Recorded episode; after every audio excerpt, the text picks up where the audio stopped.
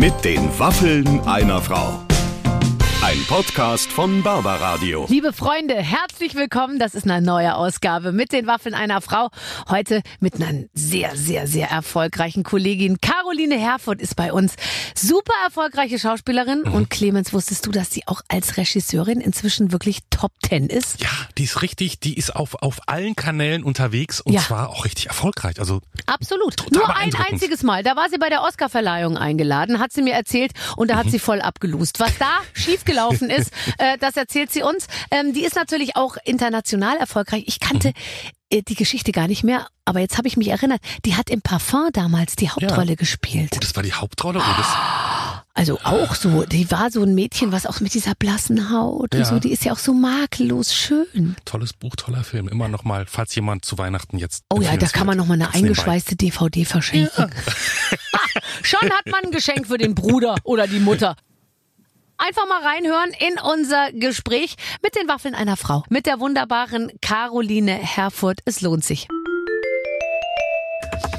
Ladies and Gentlemen, ich mache Trommelwirbel, weil wenn's eine verdient hat, dann sie. Bei uns heute in der Show, Caroline Herfurth. Hallo. Hallo. Und sie hat mir gerade verraten, wir haben so ein bisschen so Mädchengespräche gemacht. Und bevor es losging, und dann sagt sie, weißt du, was total super mein Leben verändert hat? Mit dem Fahrrad ins Büro fahren. Du hast ein Büro? Du bist doch Schauspielerin. Ich bin ja Regisseurin auch. Und die müssen ja auch in so einem Schneideraum. Ach so, Ihr könnt erzähl. jetzt gar nicht sehen, was Barbara für lustige Sachen macht. Deswegen bin ich total abgelenkt. Beim Wort. Regisseurin bin ich schon so, ach bisschen ja, gemein. stimmt. Ach ja, so. Ach, dann hat man Büro. Und wie, wie muss man sich ein Büro einer sehr erfolgreichen deutschen Regisseurin vorstellen? Viel Marmor, viel Spiegel. Es ist ein kleines Zimmer mit, mit Gitter davor, weil es im Erdgeschoss ist. Und es gehört eigentlich gar nicht, es ist gar nicht wirklich mal, es ist, äh, es ist die Hellinger Doll Filmproduktion, mit der ich immer zusammenarbeite. Und die hat ein Zimmer für mich Ah, quasi. jetzt hast du es ein bisschen größer gemacht, als es, als es eigentlich Ja. ist, weil du es, weil du ich gedacht darf in dem, hast, ich, frag darf in dem nach. Zimmer sein. Ich darf in dem Zimmer. So ist es in Wirklichkeit. Und ähm, da manchmal ist da ist da sozusagen ein Tisch und meine geliebte Autorin drin und dann sitzen wir da drin und manchmal sind da drei Bildschirme und äh, ähm, Lautsprecher und so Zeug. Sie sind dann aber auch wirklich an, nicht wie bei euch hier. Ja, ja, wir haben nämlich auch Bildschirme, wie wir beide festgestellt haben, die den größten Teil des Studios einnehmen. Und Also wir müssen uns ganz klein machen, Und das damit Mikro so hochhalten, dass ich zu klein werde. ja, ähm, die Bildschirme bestimmen hier, sage ich mal, den Tagesablauf. Aber schön, dass wir sie haben. Auf jeden Fall ähm, sitzt man dann in, vor diesen Bildschirmen und schneidet den Film. Acht Monate lang. Und dann kann ich acht Monate ins, mit dem Fahrrad dahin fahren. Also ich habe mich letztens mit einem Produzenten unterhalten, der mir auch übers Filmeschneiden erzählt hat. Und da, da das finde ich wirklich spannend, weil ich habe noch nie ähm, dabei gesessen, wenn ein Film geschnitten wurde. Und der hat mir erzählt, du kannst im Prinzip einen Film so umschneiden, dass er am Ende eigentlich fast eine andere Handlung, äh, also jetzt nicht eine andere Handlung hat, aber du kannst schon die Handlung durch den Schnitt stark beeinflussen. Also durch das Reinschneiden, durch das Weglassen, durch ganze äh, Erzählstränge sozusagen komplett rausschneiden. Machst du das gerne, das Schneiden? Ist das die eigentliche Arbeit? Also, es, also Filme schaffen, Film schaffen, Geschichten erzählen. Im, im Film äh, äh, setzt sich aus wirklich vielen Teilen zusammen. Ähm, der Schnitt und die Postproduktion im Schneideraum ist wirklich einer der wesentlichsten Aspekte, weil du meiner Meinung nach wirklich 50 verschiedene Filme aus einem aus dem Material Ja, schneiden Wahnsinn. kannst. Und da entscheidet sich im Prinzip alles. Die Tonalität, ähm, die Atmosphäre, das, also, oder sehr, sehr viel entscheidet sich dort tatsächlich. Ja. Aber das heißt, du, man muss sich ja dann unter Umständen von dem, was man sich vorher überlegt hat, komplett entfernen. Was mir, glaube ich, sehr schwer fallen würde, weil ich habe es gern schnell erledigt. Ich bin immer so, ja super, haben wir, äh, so. Hast du schon mal einen Brief geschrieben und den dann aus Versehen verloren, bevor du ihn abschicken konntest? Und dann solltest du ihn nochmal schreiben und dann ist einem irgendwie nichts mehr so richtig eingefallen. Weil man eigentlich fand, ich habe den Brief ja schon geschrieben und ich, ich kann den jetzt nicht nochmal schreiben. So stelle ich es mir beim Film auch vor. Wenn du einmal eine Fassung im Kopf hast, ich kann mir gar nicht vorstellen, dass man dann das nochmal löschen und nochmal komplett umdenken kann. Ja, musst du eigentlich ständig tatsächlich, weil so viel noch dazukommt an Impulsen, also sowohl durch die Departments, durch das ganze Team, als auch natürlich Schauspielerinnen und Schauspieler. Das heißt, dieser, diese Geschichte ist ja wirklich in einem Prozess. Und wenn du dann im Schneideraum sitzt, ganz viele Dinge, die du dir vorher denkst beim, bei der Drehbuchentwicklung, die sind dann auf Film und in den Bildern schon nochmal auch Anders. anders so und auch ähm, es sind einfach viele Dinge dazu gekommen. Ähm, es wurden Sachen anders gespielt. Manche Sachen funktionieren auch gar nicht so, wie man sich das vorgestellt hat. Also diese Offenheit oder sozusagen die Flexibilität der Geschichte zu folgen auch Ähm, das braucht man dringend. Also sonst, ja, das, also ich glaube schon, ich bin schon eher eine totale Detailgefricklerin so. Ich bin da ganz schön eher so im Gegenteil. Also ich, Ja. mir wird dann gesagt, es wäre jetzt auch schon mal gut, wenn wir jetzt mal zur nächsten Szene gehen würden. Eine anstrengende Frau. ja, Ja. komplex. Komplex, Komplex. hysterisch. Nein, komplex. Ja, okay, aber ich meine, das ist ja dann auch die eigentliche Arbeit. Aber wenn ich jetzt äh, die paar Male, wo ich irgendwo mitgefilmt habe, irgendwo waren immer nur Kinderfilme, wenn ich irgendwo auftrat, ähm, dann, dann wurden ja immer viele Versionen einer Szene gedreht. Davon lässt man sich dann aber immer nur zwei kopieren oder guckt man sich dann alle nochmal an, um doch noch irgendwo einen Gesichtsausdruck zu finden, den man auch gebrauchen kann? Ja, das ist ja individuell sehr verschieden. Ich bin bekannt dafür, dass ich sehr viele Takes mache. Also, wobei ich mich wirklich gebessert habe. Ich bin mittlerweile so im Schnitt zwischen vier und acht. Ich höre jetzt Leute auch laut lachen, ähm, die mich kennen in dieser Arbeit. Aber es gibt auch Momente, da werden es dann halt mal 15. Das ist natürlich ein bisschen viel. Sehe ich auch ein. Ich nehme tatsächlich alles mit in den Schneiderraum. Alles. Ich Und dann guckst nicht, du dir aber das- 15 Mal eine Szene an, von der wahrscheinlich der Außenstehende sagen würde, ich sehe den Unterschied momentan gar nicht so richtig. Ja, aber mittlerweile, ich, also ich habe eine ganz, ganz wundervolle Editorin kennengelernt, die Linda Bosch, und der vertraue ich mittlerweile so sehr, dass ich mir das nicht mehr alles angucke. Tatsächlich, ich gucke mir aber sehr, sehr viel an, immer noch. Aber tatsächlich weiß ich, kann mir das jetzt alles nochmal angucken. Aber das, was sie ausgesucht hat, wird am Ende das sein, was ich auch aussuchen werde. Und deswegen, wir haben tatsächlich da sehr gleiche Meinungen meistens. Genau, also von daher ist sie dann die Leidtragende, muss ich ehrlich gesagt gestehen, tue ich jetzt hier offiziell. Oh Gott. Okay, ja. Du hast ja viele Leidtragende, die häufig unter, unter dir zu leiden haben. Ja. Äh, Nora Tschirner Ja. ist mir aufgefallen. häufig oft in deiner, in deinem äh, Umfeld irgendwie äh, taucht sie auf. Ähm, die spielt auch in dem neuen Film ähm, wieder eine große Rolle. Und die sagt auch den Satz, äh, glaube ich, der dem Film den Titel gibt. Einfach Nein, mal das was Schönes. Johanna. Also beide machen das, genau. Okay. Ja, die Johanna wünscht sich, ich will doch einfach mal was Schönes ähm, Ja. in Bezug auf ihre Familie, Harmonie und Zusammenhalt und das ähm, wiederholt Nora auf Ja. ihre wundervoll ironische Art und Weise, wie es eigentlich nur sie kann. Ähm, noch einfach mal was Schönes. Gute Idee, Johanna. Mhm. genau. Wenn ich äh, meine Figur Carla mit der Mutter gerade zusammen crasht. Ja, äh, Mutter-Tochter spielt ein riesen ähm, Thema, glaube ich, ähm, eine Riesenrolle in dem, in dem Film. Was ist denn einfach mal was Schönes? Was wünschen sich dann die, die Frauen, ähm, wenn sie einfach mal was Schönes wollen? Im Film gen oder generell auf der Welt? Nee, ja, ich glaube, die wünschen sich unterschiedliche Sachen. Das ist wahrscheinlich, Ja, ja. Ähm, aber im Film. Also im Film ist es auch unterschiedlich. Äh, Die junge ähm, Johanna, die wünscht sich tatsächlich einfach, dass die ihre Familie sich einfach mal zusammenreißen kann und sich mal für einen Tag, nämlich den ihrer Hochzeit ganz konkret, ähm, nicht in ihre ganzen Konflikte verwickelt und einfach mal eine schöne Feier feiern kann. Ja. Äh, Die wünscht sich einfach die perfekte Hochzeit und es muss alles ganz perfekt sein und es wird alles seit Ewigkeiten überlegt. Mm, Und die ähm, wünscht sich eben, dass diese ganze Familie zusammen, die ist auch immer so das verbindende Glied, ne? Die macht so einen Stuhlkreis auf, wo alle zusammenkommen und es geht natürlich immer alles total in die Hosen bei dieser konfliktbeladenen Familie. Ähm, die ältere Tochter gespielt von Ju, also von Johanna, äh, von Nora, die Jule, die ähm, wünscht sich eigentlich nur so wenig wie möglich mit ihrer Familie zu tun zu haben.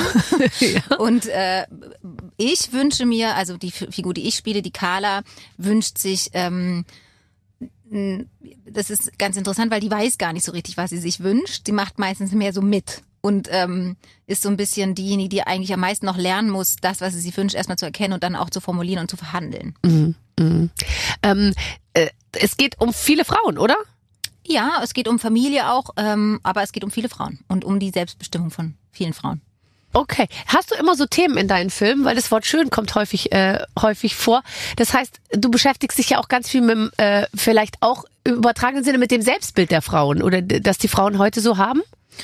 Ja, also Selbstbilder kommen natürlich auch immer darin vor. Ich glaube, ähm, ich beschäftige mich grundsätzlich total gerne mit ähm, sozialen Strukturen, um es mal ein bisschen äh, so auszudrücken. Ähm, ähm, ich finde es total interessant, sozusagen, was wir für Ideale und für Bilder von außen haben, denen wir denken, ähm, folgen zu müssen oder da etwas erfüllen zu müssen und unter denen wir eigentlich leiden und die wir eigentlich gar nicht wollen. Und dann sozusagen diesen Konflikt ähm, zwischen einem äußeren Ideal und dem eigenen Wohlbefinden, Mhm. das finde ich ein extrem interessantes ähm, Feld Mhm. und hat natürlich viel mit sozialen Konstruktionen zu tun und mit Gesellschaft und mit so allen möglichen Dingen, die da so ähm, sind. Und das finde ich alles sehr spannend. Ich habe das Gefühl, dass es ganz viel auch immer um individuelle Freiheit geht. Also wenn ich sozusagen schaffe, mich von Idealen zu befreien oder von äußeren Erwartungen oder ja, keine Ahnung, Körperbildern oder was auch immer, das gibt ja viele verschiedene Felder, dann und dahin komme, womit ich mich eigentlich wohlfühle und das sozusagen auch ins Leben zu übertragen, ähm, hat ja was mit ähm, ja wohl, also Freiheit auch zu tun.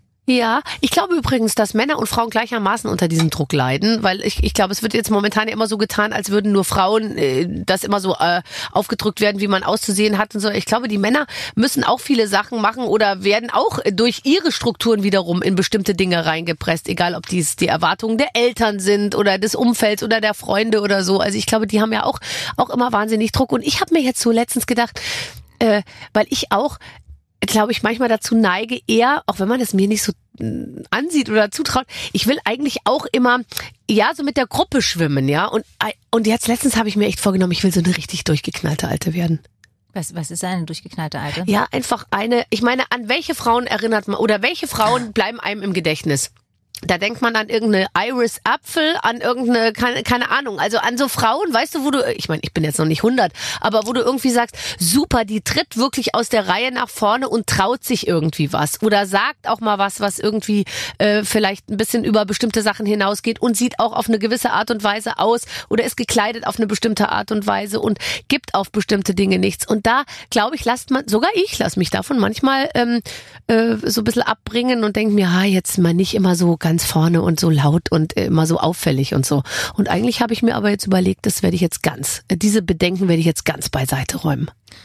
Ja, also das freut mich für dich. Ähm, ich, Klingt so ein bisschen nach Abstand, aber trotzdem nimmst Nee, du Abstand. Gar nicht. Ich nehme gar keinen Abstand. Ich finde es total wichtig zu, zu gucken, tatsächlich, also ich finde wahnsinnig angenehm am Älterwerden, dass man, dass die Beziehung zu sich selbst immer stabiler wird und angenehmer, weil ich das Gefühl habe, man kennt sich einfach immer besser und weiß auch, was man so braucht und was einem so gut tut und man kriegt die Autorität so geht's mir jedenfalls oder auch die Erfahrung, die Dinge, die mir nicht gut tun, auch einfach rauszuhalten und dazu Nein zu sagen, sich davon abgrenzen zu können. Deswegen, wenn du sagst, du fühlst dich damit total wohl, ähm, ich finde es extrem wichtig. Ich finde auch nichts anderes hat man als Aufgabe beim Älterwerden, nämlich immer näher an sich selbst ranzukommen und das Ja. ähm, und wenn man sich endlich Umfeld- gefunden hat, dann hat man hoffentlich noch zehn Jahre oder, oder fünf ja, zumindest. also geht's- dann ich finde es immer schöner. Ich will auf keinen Fall nochmal 20 sein. Ähm, da konnte ich noch zu so vielen Sachen habe ich nicht Nein gesagt, die ich irgendwie überhaupt nicht gebraucht habe. Und so viel Kraft verschwendet in irgendwelchen komischen Sportzentren und irgendeinen Scheiß gemacht, weil ich dachte, ich muss irgendwas anderes sein, als ich bin. Und mittlerweile finde ich es einfach, es wird einfach viel schöner. Es wird einfach viel schöner, wenn man sagen kann, nee, auch nee, das macht mir gar keinen Spaß. Habe ich keinen Bock drauf. Kann sein, voll der Trend und so, alle machen das jetzt, aber mm, ist nicht meins. So und gar nicht abwertend oder abgrenzend. Aber oder, ich ne? denke mir trotzdem, also bei manchen Sachen muss man einfach auch Dinge tun, auf die man nicht so Bock hat. Also ich zum, also jetzt mal, wenn wir jetzt bei dem ganz konkreten Körperbeispiel brauchen, äh, bleiben, ich, ich mache halt dreimal die Woche Sport und ich hasse es jedes einzelne Mal davon. aber dann hast du noch nicht den richtigen Sport. Oh Gott, was doch jetzt? Volleyball? Wetten, du hast richtig Bock. Wasserball? Na, tanzt du voll gerne? Ich gehe doch nicht tanzen. Warum denn nicht? Doch die, also Wie? Also, aber so, so, dann so. es so gibt doch auch ganz viele Sportarten, wo man einfach nur tanzt oder wo man, du, also man kann ja alleine ins Auto steigen und irgendwo hinfahren. Fahrrad- ja, nee, Fahrrad also fahren. Fahrradfahren, da fühle ich mich danach immer, also ich weiß Findest nicht, okay. so ein Sattel. Ich bräuchte so eine Art Sattel, die, der, der, der ist noch nicht erfunden. Dann, Wenn ich- wenn ich mit Fahrrad fahre, wirklich. Ja, dann, aber ist doch voll schön. Dann kannst du jetzt noch richtig rausfinden, was mir eigentlich richtig Spaß macht. Ist doch geil. Aber dafür bleibt mir nicht mal genug Zeit, glaube ich. Dafür schon zu alt, um ja, die aber wenn du Sportart drei zu finden. Stunden, dreimal die Woche Dreimal Zeit die Woche verschwendest bei Stunde. Sachen, die dir keinen Oh. Spaß machen, dann hast du doch Zeit. Nimm doch eine oder zwei Wochen davon raus und sag, nö, ich muss mich jetzt mal so ein bisschen umgucken, was macht mir eigentlich Und dann mehr meinst du, Spaß? mache ich so ein Studium Generale in Sachen Sport, Natürlich. oder? Äh, da gehe ich mal zu einer, sag ich mal, zu, zu 25-jährigen Volleyballern, guck mir das mal an, dann 25-jährige Handballer, dann 25-jährige Basketball. Einfach nur mal, Es gibt auch eine Welt über 25, ne, Barbara? Ja, aber nicht se- sexuell, würde ich sagen, wäre ich da jetzt genau richtig, äh, würde ich mich da einlocken, so, weißt also- du? Neues es Thema. gibt auch eine Welt über 25, die kenne ich ja schon. Ich würde jetzt gern mal wieder was kennenlernen, was ich länger schon nicht mehr irgendwie so. Äh, so. nein, um Gottes Willen. Oder du musst meine tolle Trainerin kennenlernen. Ah, so eine hatte ich auch mal. Boah, die hat mich fertig gemacht morgens. Oh. Nee, Wenn nein. die dann kam, dann hat, hat sich meine Welt verdunkelt. Warum? Ja, weil ich wusste, jetzt wird's wieder so anstrengend und ich streng mich nicht so gerne an. Ich hab, ich, wenn ich manchmal sehe, wie Leute das schaffen, so so aus sich so so richtig so äh, also sich so wirklich gut zu entwickeln sei. Ich, ich habe jetzt fast eine Scham mit dir darüber zu sprechen, weil du sagst ja, man soll sich so lieben, wie man ist. Aber ich würde gerne was an mir verbessern. Also ich, mein, mein Äußeres trifft nicht mit meinem Inneren sozusagen äh, Ding. Ich würde gerne was verbessern. Und da, da denke ich mir irre, was man alles schaffen kann. Aber ich glaube, dafür müsste man schwitzen. Aber ich sag gar nicht, dass man sich so lieben soll, wie man ist, sondern man muss rausfinden, was einem Spaß macht Ja. und ähm, einfach seinen Fokus ein bisschen verändern, weil manchmal ist auch ist total okay, sich nicht zu lieben, ne? Oder sich nicht total schön zu finden oder so. Ich finde, man kann sich einfach ein bisschen weniger damit beschäftigen. Ich finde diesen Fokus darauf einfach völlig Total. bescheuert. Nein, ich bin ja Ich weiß- völlig vergebungsvoll mit mir. Total. Ich glaube, man braucht Völlig. einfach, ich muss überhaupt nicht alles schön finden mir. Warum? Nee, Wozu das finde ich denn? übrigens auch falsch Quatsch. momentan, dass jedem gesagt wird, es ist alles, du bist super, wie du bist, sondern ich finde, man selber muss sich super finden. Ich glaube nicht, dass die Gesellschaft einem sagen kann, du bist super, wie du bist. Also auch irgendwie, aber ich glaube, ähm, äh, Menschen, die mit sich im Reinen waren, die haben sich auch schon vor 30 Jahren in ihrem Körper wohlgefühlt, ja. Aber Nein, das weiß ich nicht. Aber äh, weiß ich nicht. Aber ich glaube, mm, mm, also ich habe mich gar nicht wohlgefühlt in meinem Körper. Und mittlerweile weiß ich einfach, dass es darum gar nicht geht und dass ich meine Zeit einfach für mm, spannendere obwohl Dinge dein verwenden Körper kann. vermutlich, also nach äußeren Kriterien betrachtet, perfekt war. Das kann sein. Ähm, Sag ja doch alle ja, es kann ja jetzt keiner mehr nachprüfen. Klar kann man das nachprüfen. Es gibt ja viel Bildmaterial. aber aber ähm, weiß ich gar nicht, ehrlich gesagt. Also, Was aber, ich nur finde, ja. ist, dass man in der Rückschau, ich habe mir letztens wieder Fotos angeguckt von vor 15 Jahren, sieht man sich und dann denkt man sich, mein Gott, warum habe ich mich damals eigentlich so beschwert oder warum habe ich irgendwie Ja. so viel Gedanken darüber so Ja, verbracht, doch, irgendwie, wie ich Sinn. ausgesehen habe, voll, weil es ist es war Zeitverschwendung. absolut super und Es ist umgekehrt wird man in Zeitverschwendung. Und- 15 Jahren wieder auf heute gucken und sagen, warum hast du dich so damals egal. beschwert? Das Ding ist ja, du guckst dann zurück und denkst, boah, wahnsinnig, was mich das umgetrieben hat, wie viel Zeit es eingenommen hat in meinem Alltag, wie, wie mich das beschäftigt hat, wie mich das gehauntet hat, wie mich darunter gelitten habe. Und es ist einfach total egal. Mein Leben, wie ich es jetzt führe, hat damit nichts zu tun. Es ist einfach eine Ressource, die man verschwendet hat tatsächlich. Und ich muss ganz ehrlich sagen, wenn wir es jetzt mal umdrehen und mal auf dieses reine körperliche und so gehen, ich habe mich noch nie für Männer interessiert, die diese totale Perfektion an sich hatten. Also diese total perfekten Männerkörper, Aber ja. ist ja eh klar, dass Attraktivität jetzt nicht zwingend was ja, mit eben. Und umgekehrt äh, kann ich, äh, konnte ich mich immer nur darauf verlassen, dass ich mir dachte, vielleicht sehen die das umgekehrt ja genauso. Ja, und besonders finde ich jetzt auch nicht den Inhalt meines Lebens irgendeinem Mann, Mann zu gefallen. Also es gibt ja auch andere Sachen, mit denen ich Zwischendurch mich schon. Also stundenweise. Zwischendurch zw- bestimmt, also genau. stundenweise nehme ich es in Anspruch, würde ich jetzt mal sagen. Aber genau. übergeordnet ist es, Aber ist es nicht. Ich würde jetzt meinen Alltag auch nicht danach ausrichten, also nee. hot gefunden zu werden. Ich finde das jetzt auch eine überbewertete Ja, Aufgabe. eine kleine Gruppe von Leuten, finde ich, können einen Hot finden. Sag ich mal, so ja, zwischen aber fünf bis auch zehn. jetzt völlig unabhängig von meiner Kiloanzahl oder Form Nein, vor allem das Tolle, so, du musst ne? ja dann Leute finden, die das genau hot finden, wie du gerade bist. Und das gibt's ja. Ja, oder das, dem es auch nicht so wichtig ist, ne? Also wo man denkt, das ist halt ein Aspekt, aber ob Ja. das jetzt alles da, na, Ja, ist ja. ja. auch wurscht. Du hast schon recht. Aber was ich sagen wollte, also ich glaube auch, dass Männer auch ähm, in ihren sozialen Rollen, die Komplett. Männer so einfüllen, auch ähm, viel leiden müssen, anders als Frauen. Und natürlich muss man jetzt schon auch sagen, dass es immer noch Ungleichheiten gibt zu Ungunsten von Frauen. Das ist einfach was, was man auch nie unterbetonen sollte. Aber natürlich ist auch die Rolle des Mannes heutzutage in der Gesellschaft furchtbar. Also dass äh, Jungs nicht, nicht weinen dürfen. Ich meine, aber gibt's das noch? Na, Ich glaube, es verändert sich schon gerade, aber es ist schon noch so die, so was ist Männlichkeit? Worum geht's beim Mann? Was muss ein Mann so sein, um Mann zu sein und so? Ich glaube, es ist nicht so wirklich. Aber ich habe immer so das liebevoll. Gefühl, das sind so ein bisschen noch so die Klischees. Ich kenne keinen einzigen Vater, der zu seinem Sohn sagt, ein wahrer, oh, äh, ähm, äh, Einwohner eines ähm, Native American? Native American äh, kennt keinen Schmerz. Weiß nicht. Habe ich lange Boys nicht mehr gehört, den Boys Satz. ist schon ein noch. Boys, die kloppen sich halt typisch Jungs. Das höre ich schon tausendmal. Typisch Jungs, die kloppen sich halt, die sind Ja. halt bla bla bla. Also, ich muss allerdings gestehen, angesichts eines Sohnes und einer Tochter, die ich habe, also meine Tochter habe ich selten irgendwie an einem Arm vom, von einem anderen Mädchen weggezerrt, weil die sich die ganze Zeit gekloppt haben. Ist na mir gut, aber beim man Sohn weitaus Sohn häufiger auch passiert. beibringen, sagen, du, ähm, du, hauen geht nicht. Hauen ist nicht okay, ist keine Ach so, ja, Kommunikationsform. natürlich. Du, das Genau, aber, häufigst gesagt, genau. und ich glaube, dass sich die armen Munde. Jungs immer kloppen müssen und es wird dann immer gesagt, naja, das ist halt normal bei Jungs. Und ich denke, so, die nee, tun oh sich Gott, auch nein, weh. Da kann man schon nicht. auch sagen, das ist keine, man darf sich mal schubsen oder so. Und ich kenne auch ganz schön viele Mädels, die sich prügeln oder auch mal schubsen oder auch mal Hast du dich mal werden. geprügelt mit einer anderen Frau, als du schon in einem Alter warst, wo es mir wurde mal Prügel angedroht. ist vor, äh, Ich findest du, ich habe sofort angefangen zu weinen, als äh, ich mal gesehen habe, dass sich zwei, also mein damaliger Freund und, und einer im Treppenhaus, ich weiß nicht, was die innerhalb von Zehntelsekunden sich an Blicken ausgetauscht haben, aber plötzlich haben die sich geprügelt und ich stand daneben.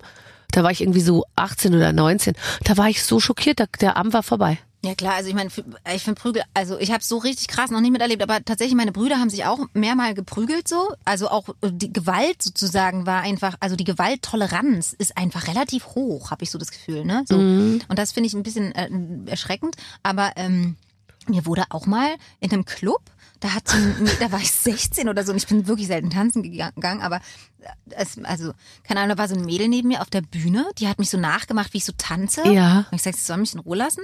Und dann hat die mir richtig Prügel angedroht und das habe ich noch nicht erlebt. Da hatte ich richtig, bin ich gegangen, hatte ich Schiss. Fand Ja, ich voll. Also ich, ich glaube vor allem, was so krass ist, wenn du in so einem Umfeld lebst, wo das an der Tagesordnung ist, sage ich mal. Es ist so ein anderes Leben, wenn du immer, also auch körperliche, sage ich jetzt mal, Übergriffe in Betracht ziehst, also sowohl bei dir selber als auch bei anderen, die mit dir umgehen. Ich glaube, das ist einfach so so krass, Aber können wir uns körperliche gar nicht Übergriffe? vorstellen Ja, irgendwie. Ja, also ich finde jetzt körperliche Übergriffe bei Frauen auf eine andere Art und Weise ist jetzt was, was unseren Alltag ja eigentlich auch rein gesellschaftlich relativ begleitet, oder? Also Ja, du- wahrscheinlich. Also kann ich jetzt nicht mitreden, aber ich, ich meine nur, wenn du überhaupt aber in so allein einem die Umfeld Geste sozusagen mit Frauen umzugehen oder sozusagen sie ist ja schon ein bisschen übergriffig, oder meinst du nicht? Also so diese, ich habe manchmal das Gefühl, so vor fünf Jahren wurden noch Witze gemacht, die gehen heutzutage gar nicht mehr auf der Bühne. Ist es nicht so? Also das so ein Äh, bisschen. das weiß ich, das, äh, das weiß ich. Genau. Äh, allerdings nutze ich schon die Zeit aus, weiterhin über Männer eine bestimmte Art äh, Witze zu machen, weil ich fürchte, auch das geht irgendwann nicht mehr und dann brechen mir einfach 80 Prozent meiner Moderation weg. Ich habe jetzt wieder eine Show moderiert, wo acht, äh, wo neun Männer in Unterhemden irgendwie mit dicken Muckis äh, keine Fragen beantworten konnten. Und da dachte ich mir, ach guck mal, äh, äh, noch lache ich drüber, aber in einem Jahr geht das natürlich auch nicht mehr. Sagen Nee, wir mal in zwei. Fragen beantworten. Ja, weil die waren sehr muskulös und äh, es war so ein bisschen klischeemäßig, so. dass sie manche Fragen nicht beantworten konnten und das, und das haben sie auch erfüllt, sage ich jetzt mal. Weißt du? Und das hätte man umgekehrt, wenn du dir stellst du dir vor, da stellst du dir neun Frauen irgendwo auf mit einem Bikini, die, die sagen, hä, die Antwort weiß ich nicht. Es wäre undenkbar. Bei den Männern geht's noch, sage ich mal, aber eben auch nicht mehr lang. Ach, wir gehen wunderbaren Zeiten entgegen, wo wir alle, wo wir alle. Wo man Hum- Humor tatsächlich, finde ich total interessant, ein bisschen neu erfinden muss. Ne? Weil Total. ich war noch nie so, dass ich Humor, der sich über andere Leute lustig macht, lustig fand. Das hat mir, ist mir schon immer abgegangen. Ich konnte es nie leiden, so, also Leute, die gut dastehen, die auf Augenhöhe sind, ne? Mhm. die nicht, die so, das ist, kann man total Witz drüber machen. Das ist ja klar. Ne? Also du kannst. ja, nur. Du darfst nie über jemanden einen Witz Genau. machen, der, der, sage ich mal, in einer schwächeren Position Genau, ist. total. Fand ich auch immer. Finde finde ich total furchtbar und ist aber irgendwie so eine Humorlinie, die es ja gibt, so, Mhm. wo ich immer dachte, ich bin schon froh, wenn das noch weniger möglich ist. Also, Ja. weißt du, so sich öffentlich so lustig machen, wie dämlich sich irgendjemand benommen hat, auf Ja. irgendeine, wo ich mir denke, boah, aber die haben da ihre ganzen Hoffnung reingesteckt und machen sie, also ich weiß nicht, und sind auch so mutig, sich so zu zeigen, so, ja. so, und ich finde es so, also das habe Ich ich, bin ja auch immer, ich sympathisiere ja mit nahezu jedem. Also ich Ja. habe ja oft Leute in meinen Sendungen und Shows, wo ich mir wirklich manchmal, wenn ich denen dann so zuhöre und zugucke, denke, oh Gott, oh, stopp jetzt einfach hier, red nicht mehr weiter und so. Und gleichzeitig bin ich dann so empathisch, weil ich mir denke, ich kann den jetzt nicht so ins offene Messer laufen lassen, dass er sich selbst ausgeklappt und vor sich gehalten hat, ja. Und dann, äh, dann lache ich auch manchmal noch so mit, wenn die dann einen schlechten Witz machen oder irgendwas erzählen und dann versuche ich die noch so zu unterstützen und den Wind unter den Flügeln zu machen, weil ich mir so denke, ah, ich, ich bringe das auch nicht übers Herz, mich dann über jemanden lustig zu machen Frage, oder jemand so kann ja auflaufen zu lassen. Feedback geben. Man kann ja sagen, also vielen Dank. Ich glaube, es ist nicht, also wenn man sich jetzt mal anguckt, was so sozusagen der Standard ist oder was sozusagen da so passiert, dann ist es vielleicht nicht so ihr Talent oder sowas. ne? Ja. Man kann ja auch respektvoll ernsthaft mit umgehen, Gehen, ja. aber das ist glaube Ja, ich vor nicht so allem- der Showwert, der dann manchmal gesucht wird. Ja, aber auf jeden Fall ähm, Genau, finde ich immer gut, dass da an der Ecke sozusagen Humor sich dann jetzt auch entwickeln muss einfach. Absolut. Aber ich bin trotzdem der Meinung, ähm, wenn man über sich selbst die ganze Zeit Witze macht, was ich ja zum Beispiel Liebe, wirklich mache und auch äh, so, äh, dann äh, ist es auch okay, über andere Witze zu machen. Nur nicht, wenn sie, sage ich jetzt mal, offensichtlich schon am Boden liegen sozusagen, ja. Aber ich finde schon, dass wir, und das fordern ja eigentlich auch alle Gruppen, dass sie gleichermaßen eigentlich sozusagen ähm, ähm, vorkommen in irgendeiner Art von, von Witzen oder Humor oder so, dass man äh, da Themen auch also es sei denn, das sind das ganz spezielle harte Themen oder so, da fehlt einem halt wie immer, braucht man halt die nötige Intelligenz, glaube ich, um das beurteilen zu können. Aber ich denke schon, okay, weiterhin äh, über alle Witze zu machen, anstatt über gar keinen mehr Witze Ja, zu genau. Ich machen. glaube, ich glaube aber tatsächlich, das Gespür zu entwickeln, was ist okay und was ist nicht okay, das ist halt einfach die Frage der Zeit. Intelligenz. Ja, aber Und deswegen auch wird- einfach ein werden wir es nicht Gegenüber. Ich weiß flächendeckend- nicht, ob es nur Intelligenz ist, sondern auch Empathie. Dass ich einfach mich frage, wie geht's meinem Gegenüber gerade? Ja. Dass, mich, dass Ja. ich einfach die Connection zu dem Gegenüber nicht verliere. Ja. Und ich merke ja, ob jemand das oder hoffe ich jedenfalls, ähm, Ja. sich abgeholt fühlt und lustig findet oder eigentlich nicht so wirklich. Ne? Und dafür sozusagen wacher zu werden oder sich da irgendwie mehr zu überprüfen oder auch die Situation feiner zu spüren. Ich glaube, das ist so ein bisschen der Puls der Zeit. Ich glaube, wenn man bei dir ein Casting macht und du bist Regisseurin und ich mache was und es gefällt dir gar nicht, habe ich von dir die beste Chance, eine richtig nette Absage zu kriegen. Aber eine richtig nette. So eine sozialverträgliche, empathische Absage. Ja, also ich würde wahrscheinlich genau die Gründe sagen und würde sagen, mhm, ja, danke. Weiß ich nicht. Ja. Aber ich hasse Absagen. Ich hasse Castings. Ich hasse das tatsächlich. Jemanden beurteilen zu müssen, finde ich total anstrengend. Schickst du nicht, ja, du hast doch sicher jemand, der, der, der gleiche, der dir den Büroraum zur Verfügung stellt, von dem du vorhin gesprochen hast. Kannst du nicht da aus der Abteilung einfach jemand vorschicken, der sagt, ähm, Frau Herford musste leider äh, verreisen, ähm, wir sollen Ihnen ausrichten, Sie sind raus. Naja, das ist ja sowieso ein Prozess, der da professionalisiert ist, zum Glück. Also das ist ja einfach tatsächlich so. Aber ich finde auch, ähm, dass man da kommen ja Menschen hin, ähm, das gehört ja auch zum Beruf, ne? Man, meistens hat es ja auch gar nicht sozusagen was, dass jemand was nicht kann oder so, sondern meistens passt es dann sozusagen nicht in der Konstellation oder nicht für die Rolle oder was auch immer. Und Visionen sind unterschiedlich. Ich persönlich fand es nie schlimm, eine Absage, also Absage zu bekommen, weil ich immer das Gefühl hatte, der Film holt sich schon seine richtigen Leute. Die Geschichte holt sich die, die, die sie braucht, ne? Auch Ja. die Konstellation und so weiter. Deswegen finde ich das immer persönlich gar nicht schlimm. Doof finde ich, wenn mir gar nichts mehr gesagt wird. Gerade wenn man sich kennt, Branche ist ja klein. Und ich habe immer das Gefühl gehabt, dass ich einfach ähm, mich bedanken will für die Arbeit, die da gemacht wird. Weil da kommt jemand hin, macht wirklich auf, sein Ja. Herz auf Total. und arbeitet. Ähm, und das finde ich, also erstmal finde ich das ein totales Geschenk und das nehme ich tatsächlich nicht so selbstverständlich. Ich versuche auch, den Prozess so klein wie möglich zu halten, ähm, weil ich das immer nicht so mag, da so easy mit umzugehen tatsächlich, weil ich es einfach wirklich eine Arbeit finde. Mhm. Ja, so. respektvoll. Und deswegen, genau, finde, bin ich da immer sehr hinterher da irgendwie, ja, genau. Das irgendwie gut und korrekt zu machen. Ich finde auch, dass man dann jemanden irgendwie nach Hause schickt und der dann aber trotzdem guten Mutes ist und nicht irgendwie sofort ins Loch fällt. Am schlimmsten ist es ja mit Kindern. das finde ich ganz schlimm, wenn Ja. du so Kindern sagen musst, die sind es nicht geworden. Ja, Also, das tut mir immer so furchtbar leid. ja. Ich würde dann immer den Trick machen, dass man den Kindern erzählt, dass das jetzt schon das ist, das Mitmachen, damit sie nicht hinterher denken, sie haben irgendwas nicht bekommen und dann Das kannst du mit manchen Schauspielern auch machen. nicht nur mit Kindern. dann, wirklich, dann sagst du den Kindern, toll, das hast du richtig gut Genau. gemacht, das war so super. Ja, das machst du jetzt mit allen, mit Matthias Schweighöfer und Florian David Fischer. Danke, Matthias. Vielen Dank. Danke für die Szene. Das war toll. Wir versuchen das in den Film reinzuschneiden. Wir rufen, wir rufen dich dann an, wenn die Premiere läuft. Sehr, sehr schön. Ähm, du, ich habe über dich einen Satz gelesen, da musste ich wirklich lachen, weil da dachte ich mir, das, das hätte ich so nicht vermutet. Ich, ähm, du hast gesagt, ich bin immer, ich bin nicht immer gut vorbereitet, textmäßig und äh, als Schauspielerin. Oder habe ich mich da verlesen? Weil ich habe noch nie von einer Schauspielerin gehört, dass sie sagt, ich bin nicht immer gut vorbereitet. Weil, weil ähm, normalerweise sind doch alle immer, das Wichtigste ist gut vorbereitet sein und ich habe meinen Text und dann kann ich und nur dann bin ich frei und so. Naja, die Frage ist ja, was ist eine gute Vorbereitung? Also es gibt, ähm, wenn ich ein Drehbuch selber mitgeschrieben habe, dann kenne ich das Drehbuch in- und auswendig und habe es ja mit selber erfunden. Dann ähm, habe ich jetzt nicht unbedingt den Text zu hundertprozentig schon zwei Tage vorher drauf. Es gab auch Fälle von äh, Filmen, wo ich nicht selber das Drehbuch geschrieben habe und trotzdem den Text erst morgens in der in der ähm, Maske gelernt habe. Ich finde den absolut genauen Text.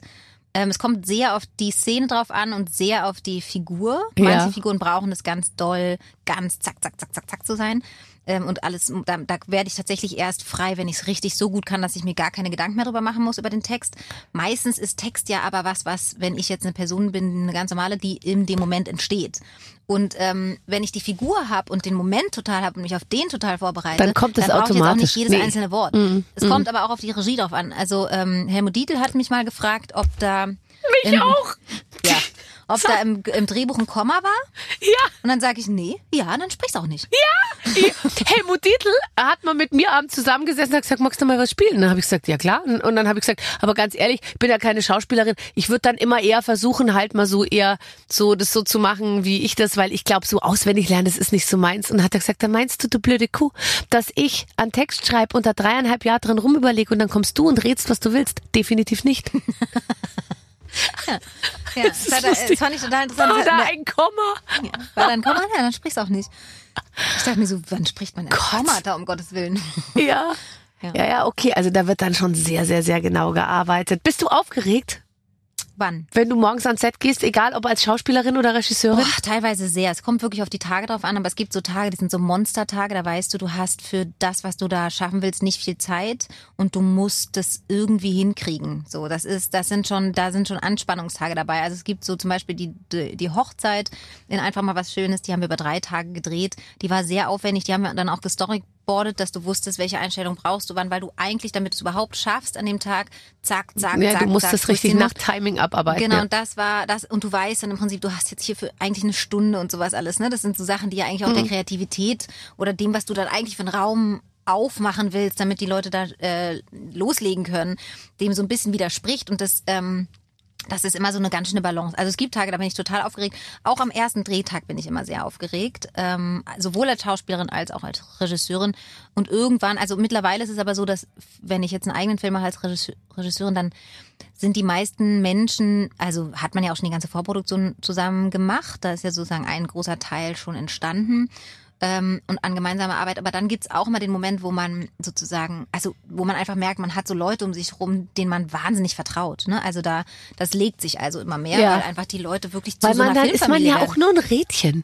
Und nicht mehr die ganze Maschine. Also bei mir ist zum Beispiel total oft, wenn ich so Veranstaltungen moderiere oder so große Shows, ja. Ja, aber das weiß ich nicht, wie du das machst. Aber dann gehe ich da immer rein, dann denke ich mir, ach guck mal, hier arbeiten ja 300 Leute. Ich bin ja nur eine von 300. Klar. Und dann denke ich mir wirklich, ach das ist ja super, weil dann ist aber es ja gar nicht so wenn wichtig, das was ich eine, mache. Ja, klar, aber wenn das eine Rad, wenn das mal jetzt sozusagen daneben greift, dann sieht es ja keiner oder weniger. Wenn du dann daneben reist auf der Bühne, das sehen ja dann irgendwie alle.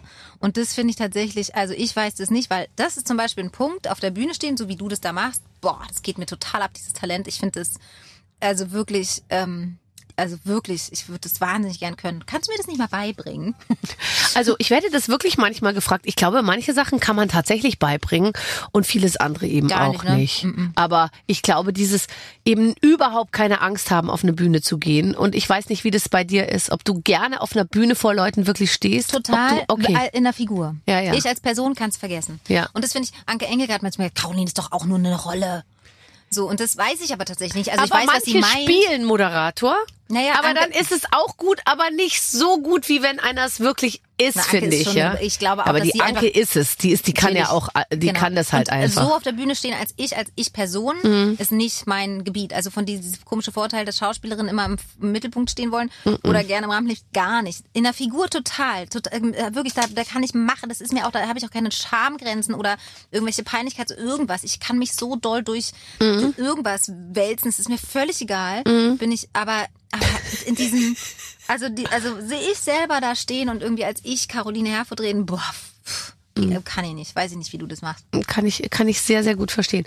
Ähm, Also ich wollte aber nicht sagen, dass du, du jetzt im Mittelpunkt, das meine ich überhaupt nicht. Ne? Also, nee, aber ich weiß, ich kenne das ja, diese Beruf, Schauspielerin. glaub ich nicht. Nee, aber auch, ich stehe schon gerne im Mittelpunkt. Ich gebe das auch ehrlich zu. Ich liebe es auch über mich zu reden und so. Ich liebe Interviews. Ich finde es sehr schade, dass ich dich interviewe und nicht andersrum. Ernsthaft? Mein schönstes war letztens hatte ich eine Schauspielerin zu Gast in der Talkshow und dann äh, wurde die so befragt von meinem Kollegen Hubertus und der sagte dann immer, äh, Sie haben uns auch ein Buch mitgebracht und erzählen Sie doch mal und was haben Sie denn da für Geschichten und so nach der dritten Frage sagte die dann, Gott, was reden wir hier denn die ganze Zeit über mich? Fragen Sie doch die anderen auch mal was und so. Und dann sagt Hubertus, äh, kennen Sie das Konzept unserer Show?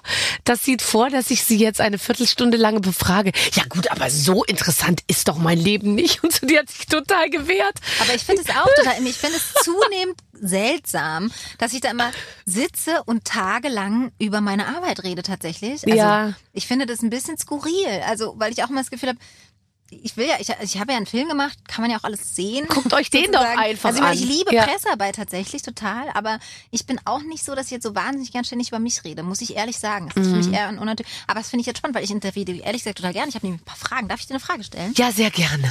Oh, Fand, die Sache entwickelt sich absolut in meine Richtung. Sag mal, mich interessiert es nämlich. Also, Ja. du hast ja jetzt eine Zeitschrift. Ja, Ne? das ist richtig. Ja. Warum machst du jetzt den Ellbogen da schon wieder so?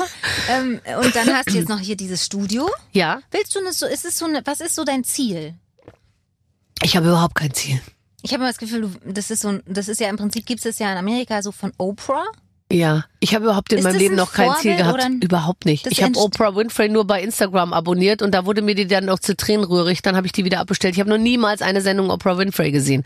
Ähm, aber es ist, also, weißt du, es geht so bei immer so ein bisschen in die Richtung, war Wahnsinn, was was die alles macht und so. Aber ich glaube, ich arbeite viel weniger als die meisten sage ich jetzt mal, durchschnittlich beschäftigten äh, Frauen, die, die, die einfach wirklich, sage ich mal, so einen 9-to-5-Job haben, ja, weil ich kann es mir auch immer aussuchen und so.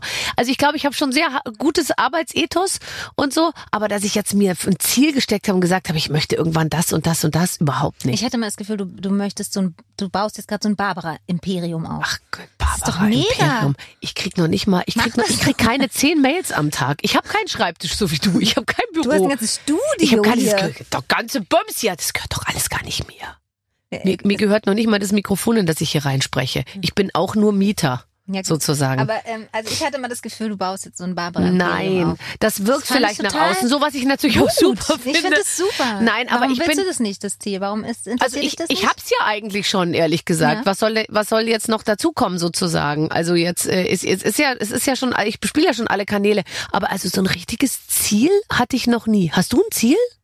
Nö, tatsächlich hat sich das auch mal einfach entwickelt und da das, was mir Spaß gemacht hat, da ging es dann weiter. Das Ja. stimmt ja. Nee, ich hatte jetzt auch. Doch, ich habe irgendwann mal gesagt, ähm, dass ich sozusagen Romantic Comedies machen will. Oh, das liebe ich. Ich liebe Romantic das Comedies. gesagt, weißt du das? ich- Mhm, das habe ich tatsächlich gesagt. Also, dass ich das ähm, quasi, ja, das habe ich, das war auf jeden Fall ein Ziel. Also immer mal habe ich dann so Einzelziele, ne? So, Ja, aber, aber, du hast doch auch nicht das große Ach. Ziel, wo man, wo man, wo Nee. man sagt, da arbeite ich jetzt drauf hin. Nein, Nee, hatte ich auch noch nie. So. Mein großes Ziel für den heutigen Tag allerdings ist es, mit dir ein Spiel zu oh, spielen. ja, ich liebe Spiele spielen. Liebe Caroline, liebe Barbara, die Redaktion schreibt uns. Wir sorgen heute mal wieder für ein paar Schlagzeilen über euch, denn wir haben einen alten Klassik, einen alten Klassiker aus der Redaktionsspielekiste gehö- geholt. Wer würde eher? Oh, der Name verrät eigentlich schon, worum es geht, aber für Barbara erklären wir es lieber nochmal. Barbara, du hast eine Liste vor dir mit, wer würde eher setzen. Du liest diese Sätze bitte laut vor und danach müsst ihr gleichzeitig sagen, wer von euch es eher machen würde. Also Barbara oder Caroline. Vielleicht er- erzählt ihr, zählt ihr einfach von drei runter. Ihr werdet schon eine Möglichkeit finden. Hä? Wie wir es gleichzeitig sagen können. Okay. Okay. Also du liest einen Satz vor und dann müssen wir entweder uns jetzt irgendein System, entweder nickst du und dann sagen wir es gleichzeitig oder. Ja, ich nicke. Okay. Wer würde eher einen OnlyFans-Kanal starten? Was ist ein OnlyFans-Kanal? Oh Gott, wie soll ich denn nicken? Ja, aber OnlyFans ist so, wo man ein bisschen mehr bietet als bei Instagram, wenn du weißt, was ich meine. Ach so, ah, Da Sex. kannst du mal deinen Körper, mit dem du ja jetzt voll und ganz im Einklang aber den sieht man doch bist. schon überall in allen deutschen Leinwänden. Da braucht man doch kein Only, wie soll ich das machen? Noch mehr als auf den deutschen Kinoleinwänden meinen Körper zeigen, Gottes Willen. Aber bist du manchmal nackt? Auch wenn Also- du selbst Regie führst, schreibst du dir das extra rein ins Buch? Ich bin Hier würde sich für mich die Gelegenheit ergeben, vielleicht nochmal nackt durchs Bild zu laufen. Nein, also und du kannst es dir auch noch selbst beleuchten. Fantastisch. Nee, ich bin tatsächlich nicht so oft nackt, aber ich. Pff, also so wie es sich immer, nö, aber ich glaube, man hat tatsächlich schon einfach schon sehr viel gesehen. Also nicht mehr, als ich jetzt bei einem Only You-Kanal noch zeigen würde, sonst hätte ich, glaube ich, einfach einen anderen Job. Only You ist, glaube ich, eine Modemarke. Ach nee, die heißen Äh. About You. OnlyFans-Kanal. OnlyFans-Kanal. Also, wer würde eher einen OnlyFans-Kanal starten? Barbara. Ich Siehste? fürchte auch. Ja.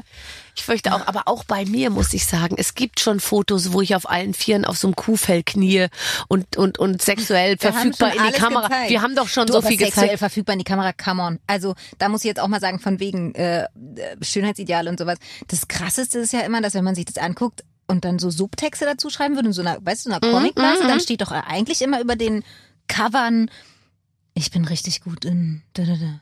Ich will jetzt hier, also ich meine, das sind ja richtig Sexsprüche, die dir dazu nur einfallen. Der Gesichtsausdruck ist auch meins. Also früher, als ich noch so Shootings gemacht habe, immer so in dieser Art, habe ich immer das Gefühl gehabt, ich gucke da eigentlich so lassiv wie möglich. Ja, und aber als würde ich gerade das krasseste Ja. Sexangebot machen. Und mittlerweile denke ich mir so, um Gottes Willen, ich möchte aber nicht nochmal so sexy in diese Kamera gucken müssen, bitte. Nee. Ist ja furchtbar. Aber irgendwie, ich weiß auch nicht mehr genau, warum ich das gemacht habe, weil ehrlich gesagt, ich glaube, ich hätte meine Karriere auch gemacht, wenn ich jetzt nicht für die, wie hieß die Zeitschrift damals, Maxim oder so, so Fotos gemacht hätte. Ich glaube tatsächlich, das ist so ein bisschen Überbleibsel auch noch aus diesem Fuckability-Ding, Ja. dass man denkt, Frauen müssen immer hot sein für Männer. Das ist ja so ein bisschen Ja. so eine alte Struktur. Ja. Weil aus dem früher Hei- Heiratsmarkt, weißt du, du warst ja einfach finanziell abhängig, dass dich ein Typ geil findet. Ja. Und ich glaube, das ist so ein bisschen einfach übrig geblieben, dass dieser Gestus von wegen, man ist immer so hot oder so.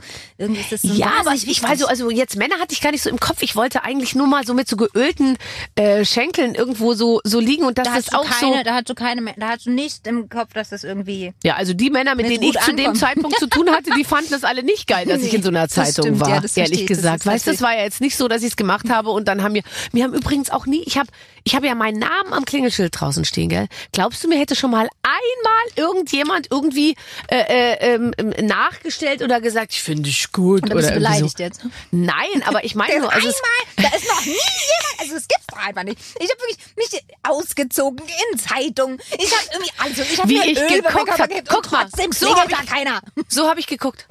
Ja, ja, ich habe, na gut, da weiß ich jetzt auch nicht, also da hätte ich jetzt auch Angst zu klingeln.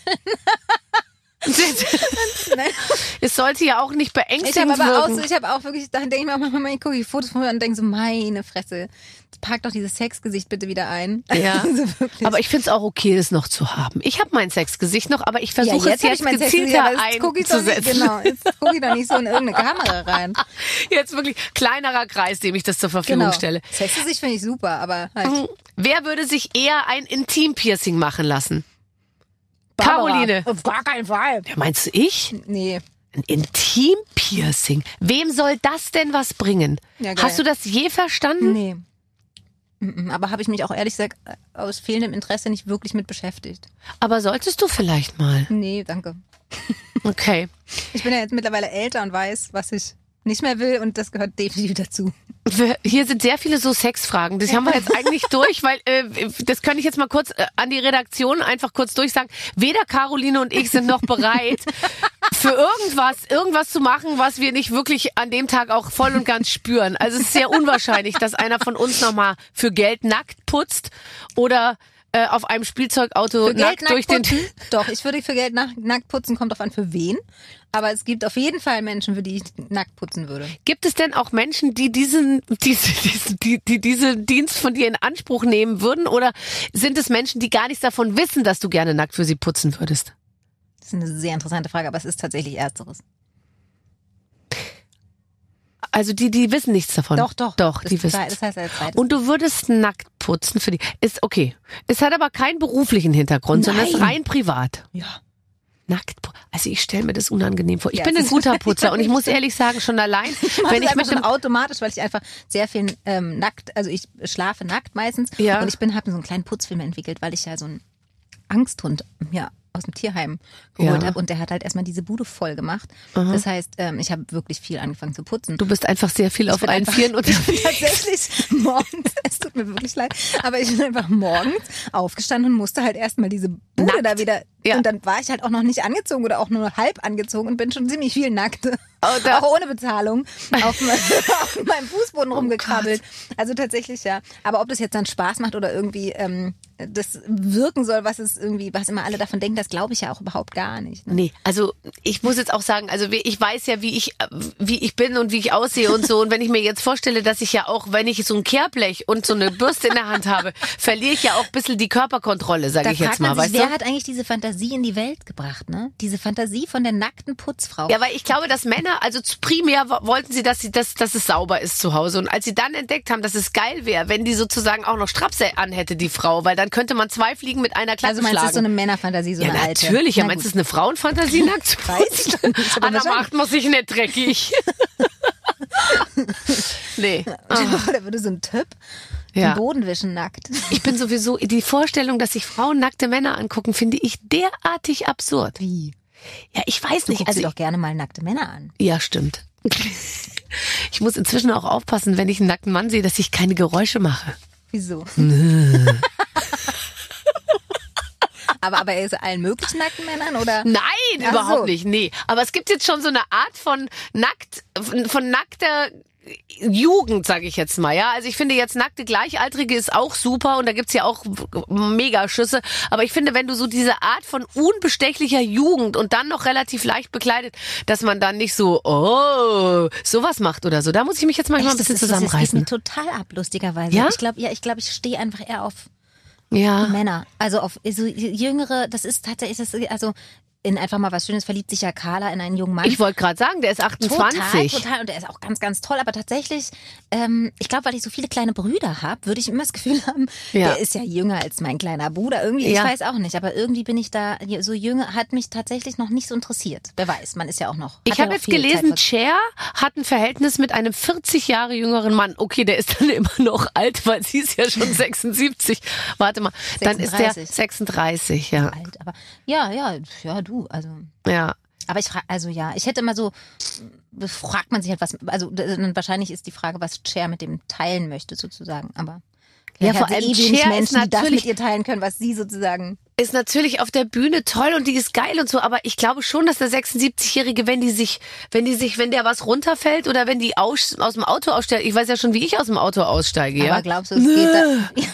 So, und dann, dann meinst du nicht, wenn du da, wenn du da so, so eine Frau neben dir hast und die dann, die dann irgendwie erstmal, Aber ist, aber Körper ist ja nicht, also wenn es um Liebe geht, ist es ja jetzt nicht alles. Geht es um Barbara. Liebe Weiß zwischen Cher und dem Das weiß ich 36-Jährigen? doch nicht. Ich habe das zum ersten Mal von dir davon gehört. Und Du das mag auch niemand von uns zu beurteilen. Oh, du bist so ein guter Mensch. Du lässt das noch nicht mal über Cher, obwohl die gar nichts davon erfahren nicht. würde. Auf gar keinen Fall, weil es einfach auch eine Geste ist, die ich nicht will.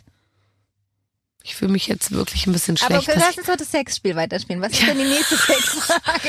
Was mit auf einem Spielzeug? Das habe ich nicht mitbekommen. Welchem Spielzeug soll man reiten? nee, auf Entschuldigung, oh Spielzeug auch. Das war zu doll. Könnt ihr Also ich merke schon, dass es, du hast wirklich, du hast da so deine Themen. Überhaupt okay. gar nicht. Du hast diese Frage vorgelesen, ich habe sie nicht richtig verstanden. Wer würde, warte mal,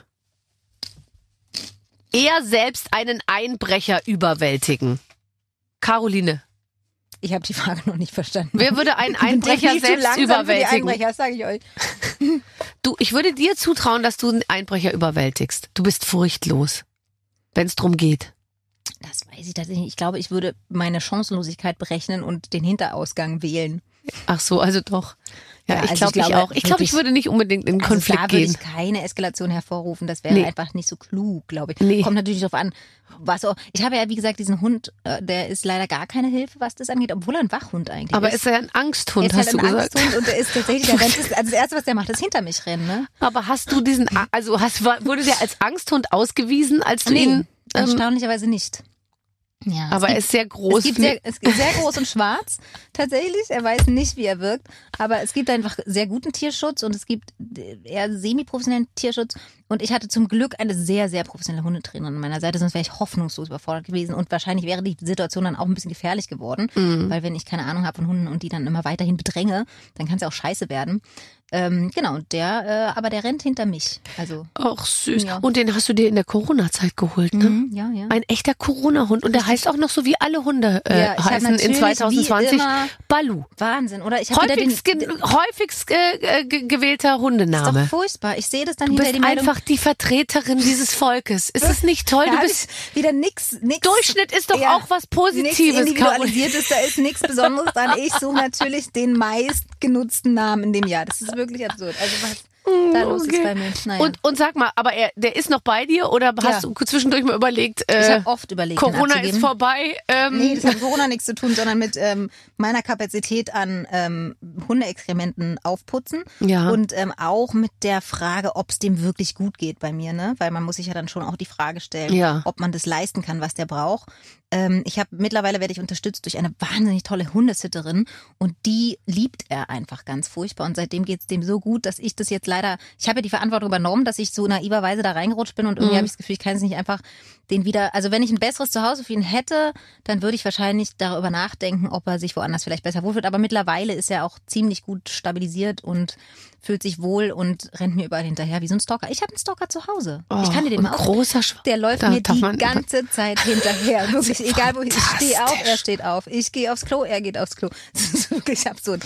Überall, wo ich Die hinlaufe, erkennen er sofort, wer, wer, wer, wer das, äh, wer das So Herrchen im, im, Haus ist. Ich finde das, ich finde das schon ganz So toll. Aber ich habe mir von Anfang an nicht zugetraut, einen Hund zu betreuen. Nee, ich finde, das muss man sich auch ganz, ganz, ganz klar stellen, diese Frage. Und also hundegerechtes Menschenverhalten gibt's ja nicht so häufig. Ja, und jetzt, um nochmal auf diese Mann-Frau-Frage ge- zu sprechen zu kommen, also wann immer ich junge Hunde in meinem Umfeld hatte, und ich hatte sie in letzter Zeit äh, häufiger mal, dann wird ja auch gerne mal ins Wohnzimmer auf den Teppich gekackt. Und was passiert dann zwischen Mann und Frau? Der Mann ungelogen verlässt den Raum und sagt, oh, mit Hundescheiße kann ich ganz schlecht umgehen und lässt einen als Frau im verschissenen Wohnzimmer zurück, während man dann irgendwie mit so heißen Geschirrtüchern versucht, das alles wegzureiben, als würde man als Frau sagen, ich find's super, Hundescheiße wegzumachen. ja, würde ich nicht machen. Ich kann auch diesen Spruch immer, nach anderthalb Jahren kann auch der Vater was mit dem Kind anfangen, wo ich mir denke, genau, bis dahin machst du ja auch die ganze Arbeit.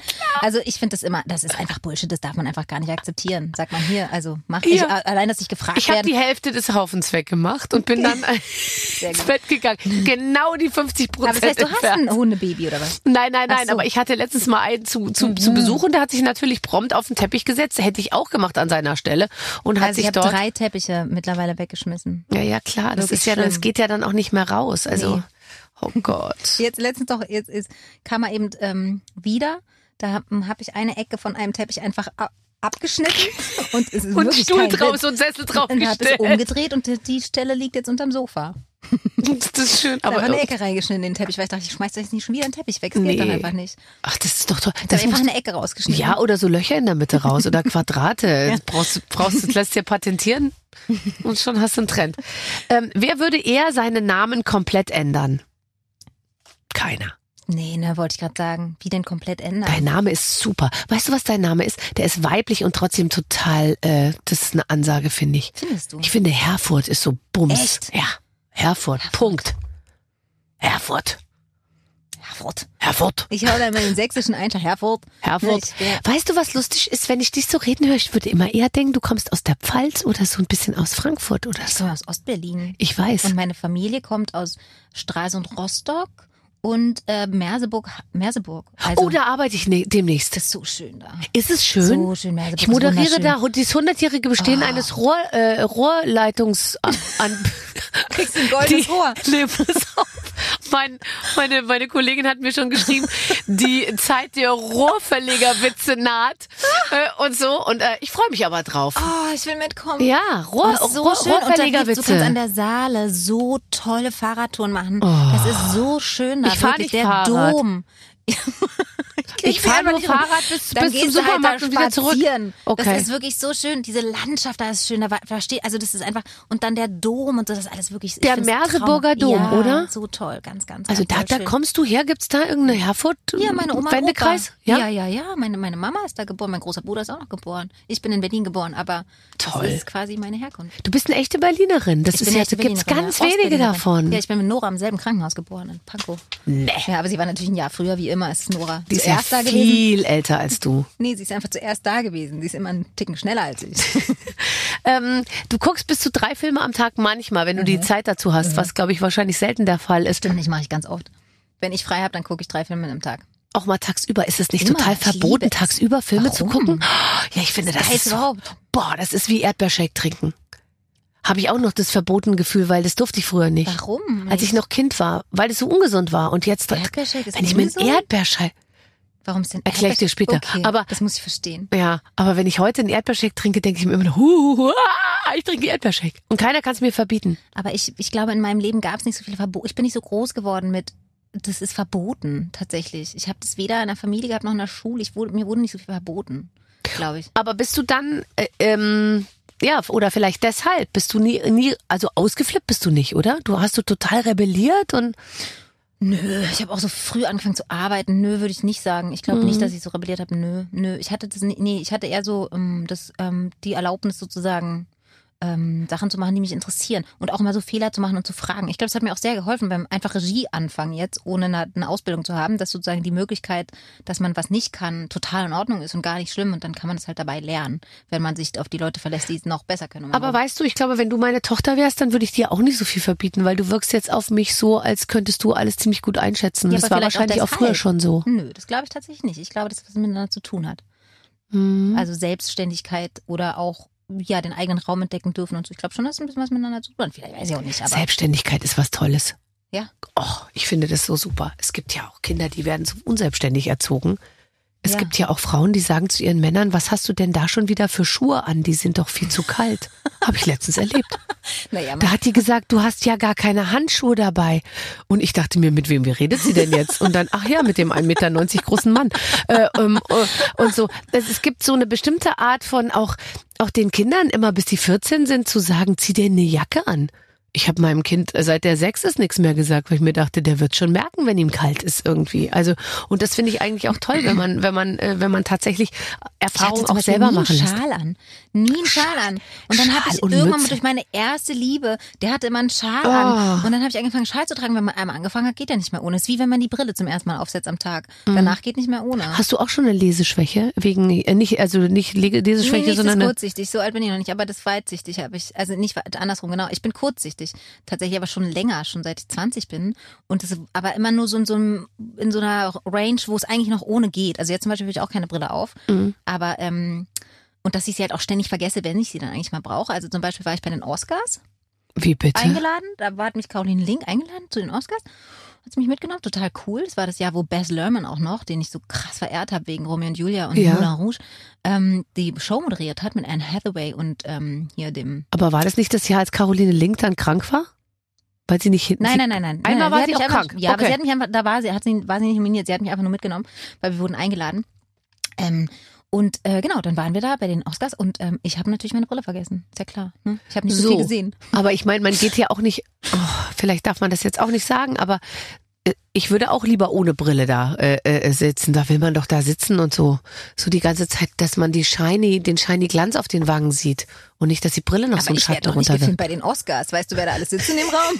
Also wirklich, das ist doch völlig wurscht. Ist doch immer so. Wie, Nicole Kidman redet nicht. und dich schneiden sie währenddessen. ja, wahrscheinlich. Ja, ja. Und selbst, also ich hätte mir auch Kontaktlinsen machen können. Ich habe einfach meine Sehhilfe vergessen. Ja, das ist natürlich schlecht. Das heißt, gesehen. du saßt da Jennifer und hast, Aniston steht das auf der ist Bühne. nicht Mein dein absolut- Ernst. Ja. Und du hast die ganze Zeit gedacht, das ist Und so, irgendwie, scheiße, keine was? Ahnung. Huh, wer ist es? Ein Oh goldenes nein, Kleid, das ist nicht das ist dein. Ernst. Oh Gott. Schlimm. Oh so eine Sache ist mir öfter passiert. Einmal hat mir Kate Winslet mich gefragt, ob ich nicht noch einen trinken will. Und ich hatte eine Blasenentzündung. Ich dachte nur, Alkohol und Blasenentzündung, das geht nicht. Ich so, no, I'm sorry, I have a bladder infection.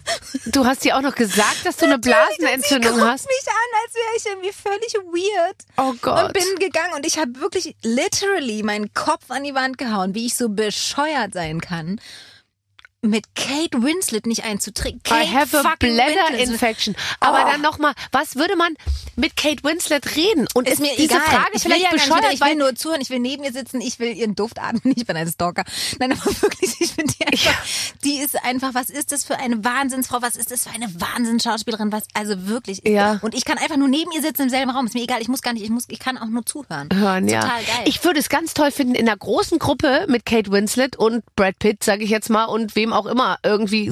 nur zu hören, was die sich so erzählen. Ganz genau. Ich möchte eigentlich An auf gar Tisch, keinen Fall Teil Tom des Hanks, Gesprächs sein. Jennifer Aniston, Julia Roberts, die sollen alle an einem Tisch sitzen Oh, und Julia sitze Roberts soll auch kommen. Und die würde ich mir auch so angucken unterm Tisch. Und zwar würde ich, ich Wie würde unterm Tisch, wo guckst du denn jetzt schon wieder hin? Überall. Ich würde, während die, während die redet, würde ich so auf sie zukrabbeln, auf allen Vieren, und dann würde ich das Kleid so zur Seite heben, weil ich würde mir ihre Beine anschauen, würde gucken, ob die Strumpfhosen anhat, irgendwas Stützendes oder so, weil ich mir denken würde, es kann doch nicht sein. Und dann würde ich die so angucken und dann so ganz nah ans Gesicht rangehen und schauen, ob die so Poren hat und ob die wirklich so schön ist. Ich glaube nicht, dass du eingeladen wirst. Also wirklich unter den Tisch den Rock heben. Also was ist, naja, also auf jeden Fall eine Hose anziehen, wenn wir uns das nächste Mal sehen. Du, die Bar es ist die Barbara, die krabbelt da noch rum und guckt sich, guckt sich alles ganz genau an. Ah, sehr schön. Ja, du hast ja recht. Mir Okay. wurde versprochen, dass es manchmal auch sehr heiß wird hier drin. Ich mache jetzt doch mal hier so auch ein bisschen, ich mache das einfach mal kurz Mach's aus, drück auf den Gro Ja, genau. Wir haben eine Klimaanlage, die weitestgehend das macht, was sie selbst gerne möchte. Eiskalt sein. Und jetzt ist es echt Nee, kalt, ist oder? Super kalt, tatsächlich. Oh ich hätte nein. einfach die, nee, es macht ja gar nichts. Ich hätte sie einfach mal ausmachen sollen. Ähm, aber irgendwas anderes wollte ich noch sagen zu, Wen, ah, ist egal, habe ich vergessen. Doch, du, dir, dir basieren Popcorn immer so Sachen. Also Kate Winslet hast du vor den Kopf gestoßen. Die ist ja bis heute, sag ich mal, die ist nie wieder nach Deutschland gekommen. Ich erinnere mich nicht, dass die noch mal hier war. Unglaublich. Bei den. Oscars die Brille nicht aufgehabt. Aber heute, heute bist du gut drauf, kann man sagen. Ja, heute habe ich auch salziges Popcorn vor mir stehen. Oh, ich habe darum gebeten, dass in meine Garderobe nichts gestellt wird hier und meine Kabine, damit ich, damit ich gar nicht erst reingreife. Abgesehen davon, es ist auch lustig, weil man, es ist verrückt. Man guckt dann die ganze Zeit da drauf und sagt, gleich esse ich was, aber während man moderiert, denkt man, ich kann jetzt gar nichts essen, weil ich rede ja die ganze Zeit. Und man kann wirklich nicht essen und reden gleichzeitig. Nicht?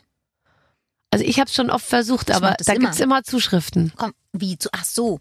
Also du sollst es nicht, weil können tut man es ja schon. Können tut man's Ja, schon, aber bei mir Leute aber leicht nicht ins so. Unappetitliche, weil ich dazu neige, dann zu stopfen. Ich, Ah. ich kenne ja auch kein Ende. Ich habe früher mal so eine Frühstückssendung moderiert, Wake Up hieß die. Da warst du bestimmt auch mal zu Gast. Wake up, Vor 20 Jahren.